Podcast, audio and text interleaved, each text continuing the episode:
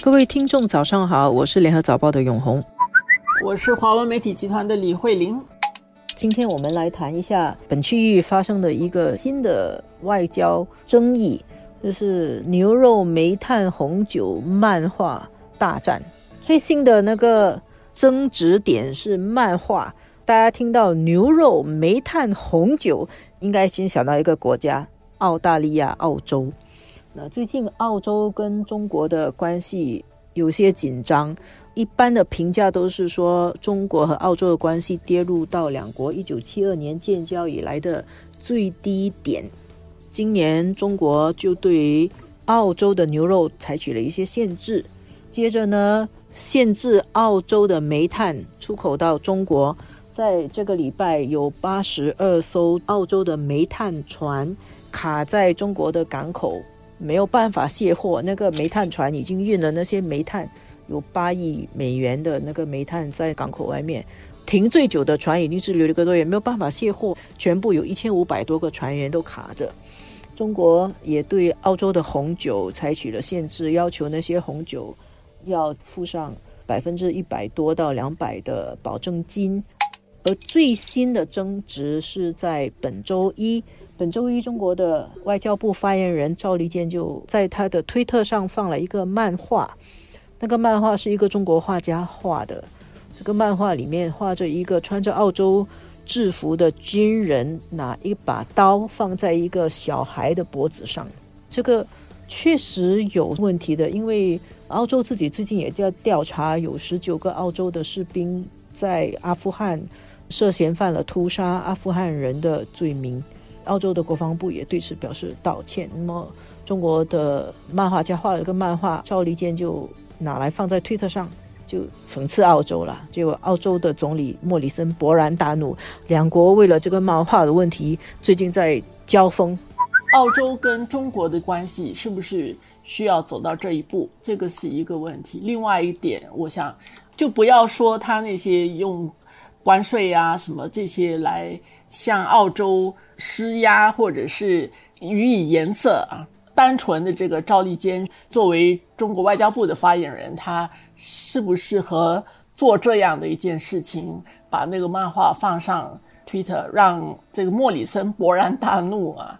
有些人可能会对两者不一定会有相同的意见啊，他需不需要做到这一步啊？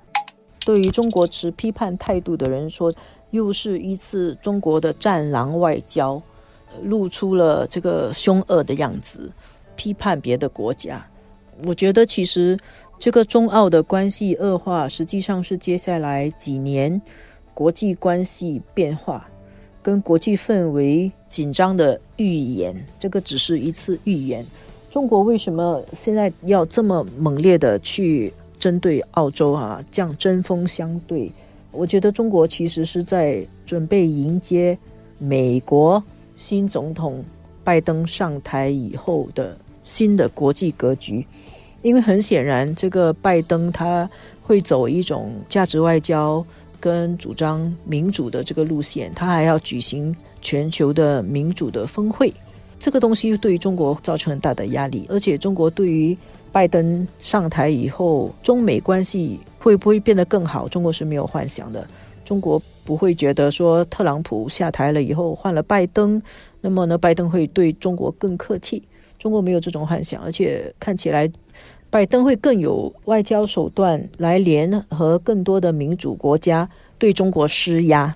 而我觉得中国已经看到这个局势要来了，所以他首先要对于澳洲。采取一个很强的手段威慑震慑他，给予一种警告。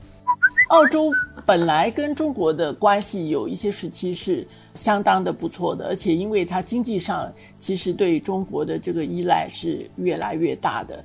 在莫里森上台之前，中澳两国的关系还相当好。我们知道，澳洲的前总理陆克文，他跟中国的关系一向是不错的。他对于现在发生的这个事情，他其实觉得澳洲现任的政府啊，应该要有一个比较成熟的方式来处理跟中国这种复杂的外交的关系。陆克文会觉得说，澳洲现任的政府不太照顾到这整个对澳洲它的经济跟安全的利益。这样的做法对他来说并不是一个明智的一个决定啊。我自己会觉得说，在这个时候，拜登他要回来了嘛，但是毕竟他还没有真正的上任。在这段期间，中国对美国、对拜登，他可能心里有一些盘算，但是到底具体他会采取怎么样的措施等等，现在也还不知道。所以中国也不可能对美国采取什么样直接的一种，先要如何的回应他？你看现在特朗普最后的这个阶段还在不断的。对中国施压，但是毕竟这笔账还是算在特朗普的身上的。那么在拜登上来之前，我觉得从中国的角度的话，他能够做的就是他先让美国的盟友跟美国摇旗呐喊的这些国家，或者是某一些政治人物，他会特别的要去给他们很难堪。我想中国是计算好这个对他的国际形象肯定有损失的，但是。他这个时候也可以说是要杀鸡儆猴吧。